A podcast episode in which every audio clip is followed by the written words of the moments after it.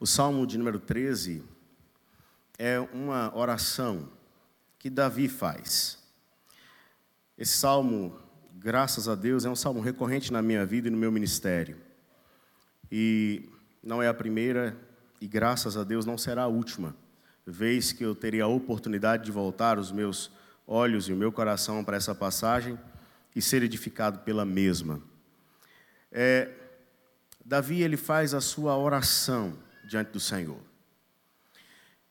E o que nós vamos notar nessa oração de Davi é que parece que o começo dela ele, é, é, é um homem atribulado que está orando, é um homem cheio de incertezas, é um homem preocupado, é um homem inquieto, mas quando termina, é um homem cheio de paz. É um homem cheio de paz. É por isso que na oração nós encontramos calma, na oração a gente encontra paz. E, e Davi nos ensina isso aqui. É, por que, que eu havia pensado em compartilhar com vocês o Salmo de número 13?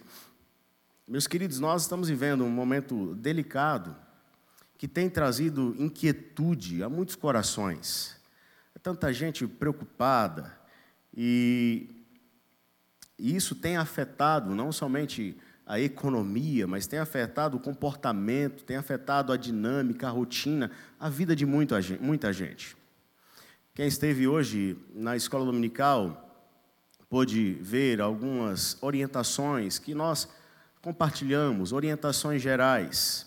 Todo mundo aqui, certamente, até as crianças que estão presentes no culto hoje, todo mundo aqui já deve ter ouvido a seguinte palavra: coronavírus. Né? Está desse jeito.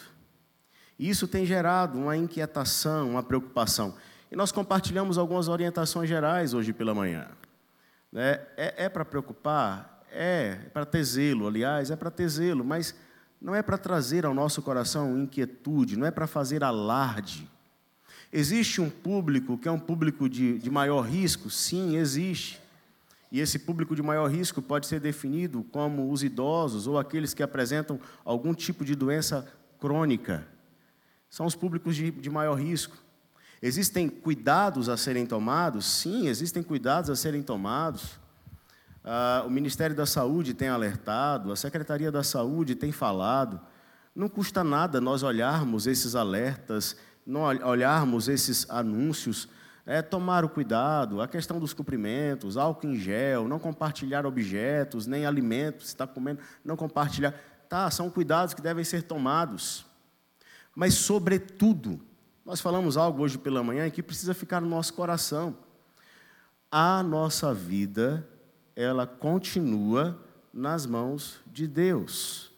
E a nossa postura como igreja deve ser a de buscar no Senhor resposta para tudo isso que está acontecendo. E qual é a melhor maneira de buscarmos no Senhor resposta? Na oração. É orando. É falando com Deus. E é aí então que nós chegamos ao Salmo de número 13. Por favor, acompanhe a leitura desse salmo. O texto sagrado diz assim: até quando, Senhor? Esquecer-te-ás de mim para sempre? Até quando ocultarás de mim o rosto? Até quando estarei eu relutando dentro em minha alma, com tristeza no coração cada dia? Até quando se erguerá contra mim o meu inimigo? Atenta para mim, responde-me, Senhor Deus meu ilumina-me os olhos, para que eu não durma o sono da morte, para que não diga o meu inimigo, prevaleci contra ele, e não se regozijem os meus adversários, vindo eu a vacilar. No tocante a mim, confio na tua graça. Regozije-se o meu coração na tua salvação. Cantarei ao Senhor porquanto me tem feito muito bem. Essa é a oração que Davi faz esse salmo. Perceberam a maneira como ele começa com os grandes questionamentos e a maneira como ele conclui com a sensação de paz? É isso que a oração traz. Não foi por acaso que o professor Calvino disse que esse livro é um dos livros mais extraordinários, se é que assim se pode dizer, da Escritura, porque ele fala de perto conosco sobre as nossas próprias realidades na vida dos salmistas. Pois bem, vamos observar então esse salmo, para a gente aprender aqui algumas lições. A primeira delas, que eu quero compartilhar com vocês, encontra-se no verso 1 e no verso 2.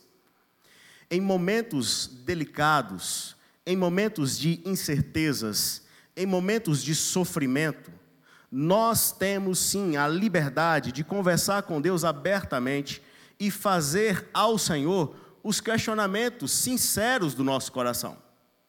Essa é a primeira grande lição que eu quero compartilhar com vocês. Por favor, volte os seus olhos mais uma vez para o texto sagrado.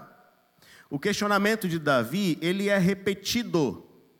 Davi está fazendo a mesma pergunta, ou a pergunta tem o mesmo fundamento, só que ele repete essa mesma pergunta. Ele faz uma, duas, três, quatro, cinco vezes. E ele, na última vez, adiciona um elemento. Veja, a primeira vez ele pergunta assim: Até quando, Senhor? Seria um resumo, tá? Agora, veja a segunda vez que ele pergunta: Esquecer-te-ás de mim para sempre? A terceira vez que ele pergunta: Até quando ocultarás de mim o rosto? Novamente, até quando estarei eu relutando dentro da minha alma com tristeza no coração? E agora, na última vez, ele adiciona o elemento dos inimigos. Então, Davi está perguntando para Deus: Deus, eu estou conversando com o Senhor, eu estou falando, eu estou abrindo meu coração, eu estou rasgando meu coração, mas a sensação que eu tenho tido é que o Senhor não está me vendo, é que o Senhor não está me notando, é que a minha oração não está passando desse teto. Já ouviram essa expressão? A minha oração não está passando desse teto. A sensação que eu tenho é que o Senhor está com o rosto voltado para o outro lado, não está me enxergando.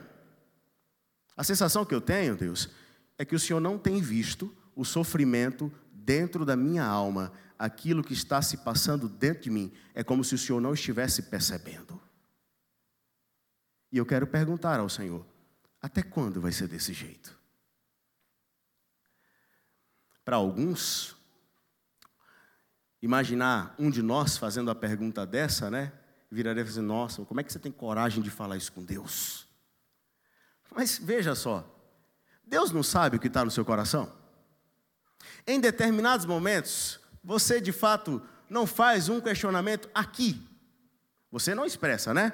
não, não emite as palavras com seus lábios, mas no seu coração você não já indagou, não já perguntou. Então, por que não rasgar agora em palavras a sinceridade do coração? Davi está nos ensinando justamente isso. Diante de Deus, nós não precisamos ficar mascarando, maquiando ou manipulando as nossas palavras, porque antes que a palavra se chegue à nossa língua, o Senhor já sabe qual a palavra que vai ser pronunciada. Ora, se é deste modo, então eu posso falar abertamente com Deus sobre aquilo que tem inquietado a minha alma e perguntar ao Senhor abertamente. Veja só, olha o Salmo 22, verso de número 1. De quem é o Salmo 22? Quem compõe o Salmo 22? Davi. E olha só o que é que ele vai dizer no verso de número 1, no início do Salmo. Deus meu, Deus meu. Continuem comigo, por favor, vamos juntos? Porque me desamparaste. Você se recorda dessas palavras, porque Jesus Cristo as pronunciou lá. Uma, uma das palavras ditas na cruz, não é isso? Só que antes do Senhor Jesus dizê-las, Davi já havia mencionado essas palavras cá atrás. E qual é o sentimento de Davi? Deus, onde o Senhor está? Será que o Senhor não tem me visto? Será que o Senhor não está percebendo o que eu estou passando, aquilo que eu estou enfrentando? O que está acontecendo na minha vida, na minha alma? Está encoberto diante dos teus olhos, ó Deus? Por favor, vá para o Salmo 10. Dê uma olhada no Salmo 10. Verso de número 1. O Salmo 10, nós não sabemos quem é o autor, pelo menos não tem aqui a referência clara de quem seja o autor deste salmo. Mas como Davi perguntou no Salmo 13 e Davi perguntou no Salmo 22, alguns comentaristas vão dizer, certamente Davi também é o autor do Salmo 10. Nós não podemos precisar que o seja. Entretanto, note como o salmista vai se expressar no verso de número 1. E eu quero, por favor, que vocês me ajudem. Vamos ler juntos? Leiamos. Porque, Senhor, te conservas longe e te escondes nas horas. É mais ou menos assim, Deus, na hora que eu mais preciso, eu não estou te vendo. Por que, que o Senhor está longe? O que é isso, queridos? Charles Spurgeon vai dizer que nós estamos diante de questionamentos sinceros na presença de Deus. Nós, como filhos, temos a liberdade de nos achegar diante do Pai e conversar com o Pai, falar com Ele sobre aquilo que está acontecendo, falar com Ele sobre o que o nosso coração tem sentido, falar ao Deus. Eu quero lhe dizer, eu não estou aguentando, está difícil demais. E a sensação que eu tenho é que o Senhor não tem, não tem ouvido a minha oração. É isso que Davi está fazendo no verso de número 1 e no verso de número 2. Agora, vamos aprender uma outra lição com esse servo do Senhor. E essa outra lição encontra-se nos versos 3 e 4. Se por um lado, nos versos 1 e 2, ele questiona sinceramente, por outro lado, no verso 3 e 4, ele continua pedindo humildemente. Então ele questiona sinceramente, mas ele pede humildemente. Qual é o pedido que ele faz? Qual é a solicitação que ele apresenta diante do Senhor? Olhe para o verso 3 e o verso 4. Atenta para mim, responde-me, Senhor, Deus meu. Ilumina-me os olhos para que eu não durma o sono da morte para que não diga ao meu inimigo, prevaleci contra ele, e não se regozijem os meus adversários, vindo eu a vacilar. Esse é o pedido humilde do servo do Senhor Davi, aqui nesses dois versos. Ele está virando para o Senhor e falando assim: Senhor, observa, me enxerga, volta os seus olhos para a minha vida. Essa é, é, é a ideia por trás do termo atenta, Senhor atenta. Olha aqui para mim. Observa o meu íntimo, o meu coração, aquilo que tem se passado na minha vida. E aí, veja só. Continue com seus olhos fitos no verso 3, porque ele fala: atenta para mim. E qual é a próxima palavra, queridos? É responde-me. E, e, aqui agora eu me recordo de Abacuque. Você se recorda do profeta Abacuque? Ele conversa com Deus, Deus dá uma resposta para ele, ele Abacuque vira: Senhor, até quando? O senhor não está vendo o que é está acontecendo? Injustiça, opressão, os dias são maus e o senhor não vai fazer nada? E Deus vira para Abacuque e fala assim: Eu vou, eu vou usar os caldeus para punir esse povo. Aí Abacuque, não é possível. Como assim? Os caldeus, os caldeus são piores do que nós. Não é possível, Deus. Sabe de uma? Senhor, eu vou ficar na minha torre de vigia para ver o que é que o Senhor me dirá. A resposta de Deus para Abacuque já havia sido que também puniria os caldeus. Mas estar na torre de vigia era permanecer em uma posição atento, esperando aquilo que iria acontecer.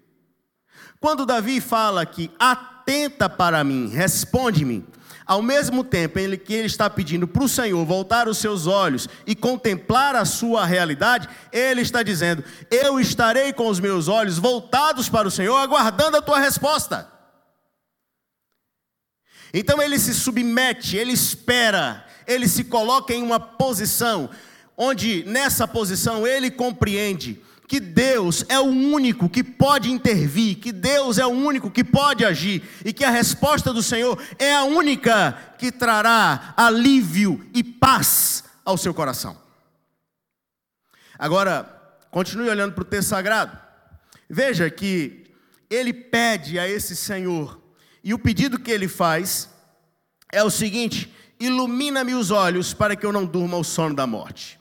Aqui agora nós vamos nos deparar com Davi apresentando aquilo que estava acontecendo à sua volta. É, alguns vão dizer com muita veemência que Davi estava enfrentando adversários humanos. E eu, sinceramente, enxergo assim também. Prova disso é que no verso 4 ele vai dizer o seguinte: esses adversários humanos, Deus, se eles me verem sendo destruídos, se eles me verem sendo morto, o coração deles vai se encher de alegria, porque a alegria de um ímpio é ver um justo sendo abatido. Guarda isso no seu coração. Os ímpios, eles não compactuam com a alegria dos justos. E quando um justo se levanta para ser instrumento nas mãos de Deus, o ímpio tenta abatê-lo. Pode ter certeza disso. Então, Davi fala desses inimigos humanos aqui. E ele fala isso de modo claro. Quais serão as sentenças, as palavras do inimigo? Prevaleci contra ele. E não somente dizer que venceu, mas quando Davi fosse abatido, o que é que ia acontecer no arraial do inimigo? Festa, júbilo, alegria. Vencemos Davi. Então, Davi está falando sobre isso. Mas eu sinceramente confesso, queridos, que o que estava abatendo Davi aqui, eu penso isso, sinceramente, que não era somente a realidade do inimigo fora, exterior alguém lá que se levanta contra, tudo bem? Mas havia também um problema no coração de Davi. Eu, sinceramente, queridos, vejo que Davi, nesse momento aqui, ele estava enfrentando o medo, ele estava inquieto, a incerteza perturbava o seu coração. E é por isso que ele vira no verso 3 e fala assim: ilumina-me os olhos, para que eu não durma o sono da morte. Davi, ele enfrentava esses momentos de luta interna. E eu, quando eu olho para esse salmo, eu vejo um homem enfrentando o adversário externo, mas eu vejo o homem enfrentando lutas internas. Lutas internas. O pedido humilde de Davi diante do Senhor é: Senhor, atenta para mim e responde-me. Ou seja, venha em meu socorro, em meu auxílio, traga sobre a minha vida cura para esse temor, mas libertação contra os inimigos. Meu irmão, minha irmã, é só Ele que pode nos dar essa libertação dos inimigos e a cura para o nosso coração. Não tem outro. Pois bem, vamos observar a terceira lição. Verso 5 e verso 6 agora.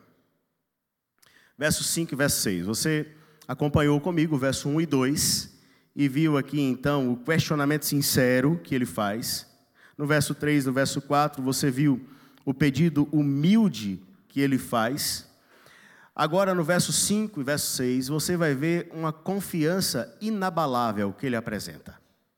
Uma confiança inabalável que ele apresenta. Observe essa confiança.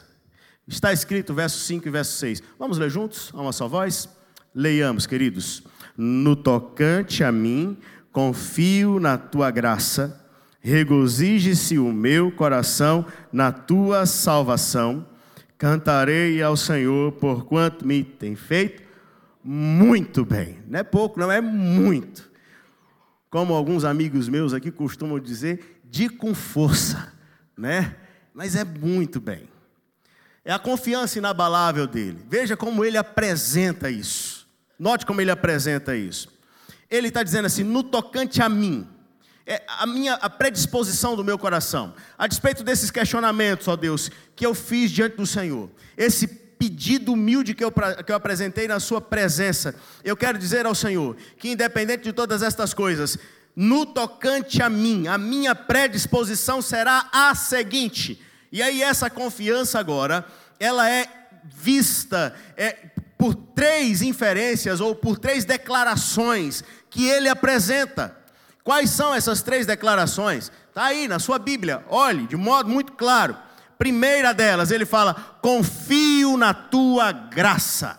Confio na tua graça. Confiar na graça é colocar a nossa dependência nela, não em nós mesmos. É reconhecer que nós, por nós mesmos, não temos os recursos necessários e suficientes para suprir a nós mesmos diante dos adversários e diante dos, das nossas inquietudes pessoais. Por essa razão, eu deixo de confiar em mim mesmo e passo a confiar na graça, na graça do Senhor. Quando eu confio na graça do Senhor, eu estou confiando na ação de Deus em meu favor, mesmo quando eu não mereço. Porque se o Senhor fosse observar iniquidades, ninguém subsistiria. Se o Senhor fosse observar merecimentos, ninguém receberia absolutamente nada. É por isso que nós somos convidados a confiar na graça, olhar para nós mesmos, enxergar que somos incapazes e insuficientes, olhar para Deus, enxergar que Ele é todo suficiente, todo poderoso, todo capaz e que Ele nos visita não porque merecemos, mas porque Ele decide demonstrar graça. Agora continue olhando para o texto. E aí ele fala assim também: regozije-se o meu coração na tua salvação. Mudar essa disposição do coração. Veja, quem vai se alegrar não são os inimigos. Quem vai se alegrar não são os inimigos. Ainda que o sorriso cínico e irônico do inimigo dure por um tempo, o seu choro será eterno na presença do Deus vingador. Quem se alegra é Davi o meu coração vai se regozijar na tua salvação.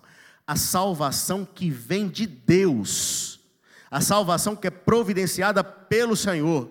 Meus queridos, nós estamos é, é, é, já cansados de ser informados que a salvação no Antigo Testamento poderia ser interpretada de diferentes modos. A palavra salvação pode ser é, aplicada a uma salvação militar o povo de Deus cercado pelos inimigos, e aí então o Senhor milagrosamente libertava o seu povo da opressão dos inimigos, salvava o seu povo.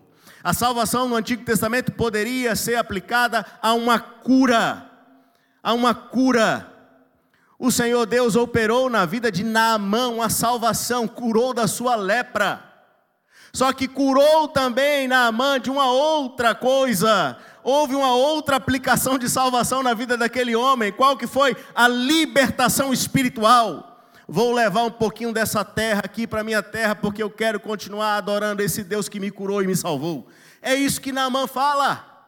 Então nós temos essa salvação operada por Deus. Davi enxerga a salvação do Senhor vindo ao seu encontro. Davi sabe que o Senhor se levantará para libertá-lo, para salvá-lo. Salvá-lo de que modo? Abatendo os inimigos e curando o seu coração.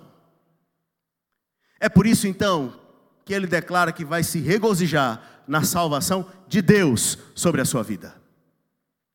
Por fim, dê uma olhada. Verso 6: Cantarei ao Senhor, porquanto me tem feito muito bem. Essa confiança inabalável leva ao louvor, ao louvor, a expressar diante de Deus a gratidão pelas bênçãos derramadas. Veja só, uma coisa boa para a gente fazer agora, sabe qual que é nesse cenário, essas incertezas, é pensar o seguinte: quantas outras doenças já se levantaram nos anos anteriores? e sobre quantas outras Deus já se levantou para nos tratar e nos cuidar e nos curar. É, pensa agora de um modo pessoal na sua vida. Talvez você esteja aqui hoje, pastor, o senhor está falando desse salmo, oração, está refazendo uma relação aí com esse coronavírus, mas eu estou pensando aqui, pastor, em uma dificuldade que eu estou enfrentando lá em casa. Posso? Claro, deve, porque o salmo também se aplica lá. E eu quero dizer a você, talvez você esteja na sua casa enfrentando um problema do tamanho de Golias, um gigante. E esse gigante está causando pavor no coração da sua família. E agora o que é que eu faço? Aprende com Davi. Quando estava lá todo mundo com medo do gigante, Davi chegou e falou assim: gente, vem cá, deixa eu contar uma coisa para vocês. Um dia, eu estava cuidando do rebanho e se levantou um leão ou um urso e deu contra o rebanho. E o Senhor Deus me livrou das garras do leão e do urso. E do mesmo jeito que Deus me livrou das garras do leão e do urso, Ele é poderoso para me livrar das garras desse incircunciso. O que foi que Davi fez ali? Contou as bênçãos de Deus, porque o Senhor lhe tem feito muito bem. Sabe o que é que acontece no cenário da crise? Os nossos olhos ficam olhando tão somente para o gigante, para a crise, e parece que nos esquecemos de olhar à volta, parece que nos esquecemos de olhar para trás e deixamos de enxergar tantos livramentos, tantas bênçãos e tantas graças que Deus já derramou na nossa vida. Mas hoje o Senhor está falando ao seu coração e ao meu coração o seguinte: mesmo diante de grandes adversários, Contemple as grandes bênçãos de Deus sobre a sua vida, porque maior é aquele que está em nós. É isso que devemos fazer, queridos. Contar as bênçãos de Deus àqueles que estão desesperados lá fora. Falar que o Senhor é aquele que continua agindo que nós descansamos nele. Veja só, cuidado, tá bom? Isso não quer dizer que Deus está falando assim com você agora, então ó, você não precisa tomar cuidado nenhum mais, né? Não, para. Não, pastor, quer isso? Eu vou sair daqui hoje, ó, mil caiu de um lado, dez mil caiu de outro, esse negócio não me pega, não. Deixa eu falar para você que nós devemos ser prudentes simples como a pomba e prudente como a serpente. A prudência não deve ser descartada, assim como a confiança no Deus soberano não deve ser descartada. A grande questão é que, independente daquilo que você esteja enfrentando ou vivendo, você e eu devemos, na oração, encontrar calma, encontrar paz, para enfrentarmos as adversidades do nosso tempo, crendo que o Senhor é por nós. Veja, eu concluo aqui. Como foi que Jesus Cristo enfrentou, ou o que foi que Jesus Cristo fez antes de enfrentar a cruz, de ser entregue, de enfrentar a cruz? Ele orou, o coral respondeu aqui: orou ele foi para o Getsemane orar, falar com o Pai. E falando com o Pai, ele disse ao Pai: Que seja feita a tua vontade.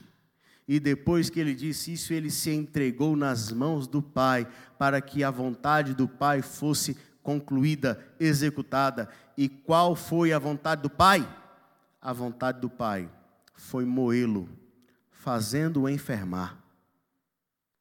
Porque ele foi levado como ovelha muda perante os seus tosqueadores. Ele não abriu a boca. Os homens dele não fizeram caso. Foi maltratado, humilhado, ultrajado. Morreu, mas pelo poder de Deus ressuscitou e venceu a morte para que por meio da sua vitória nós pudéssemos ser declarados mais do que vencedores. E agora o que, que nós devemos fazer diante das nossas adversidades?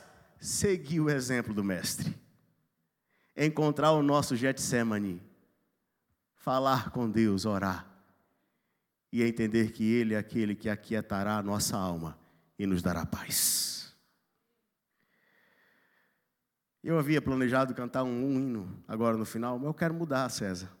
Nós vamos cantar de novo falar com Deus. Vamos ficar em pé, queridos.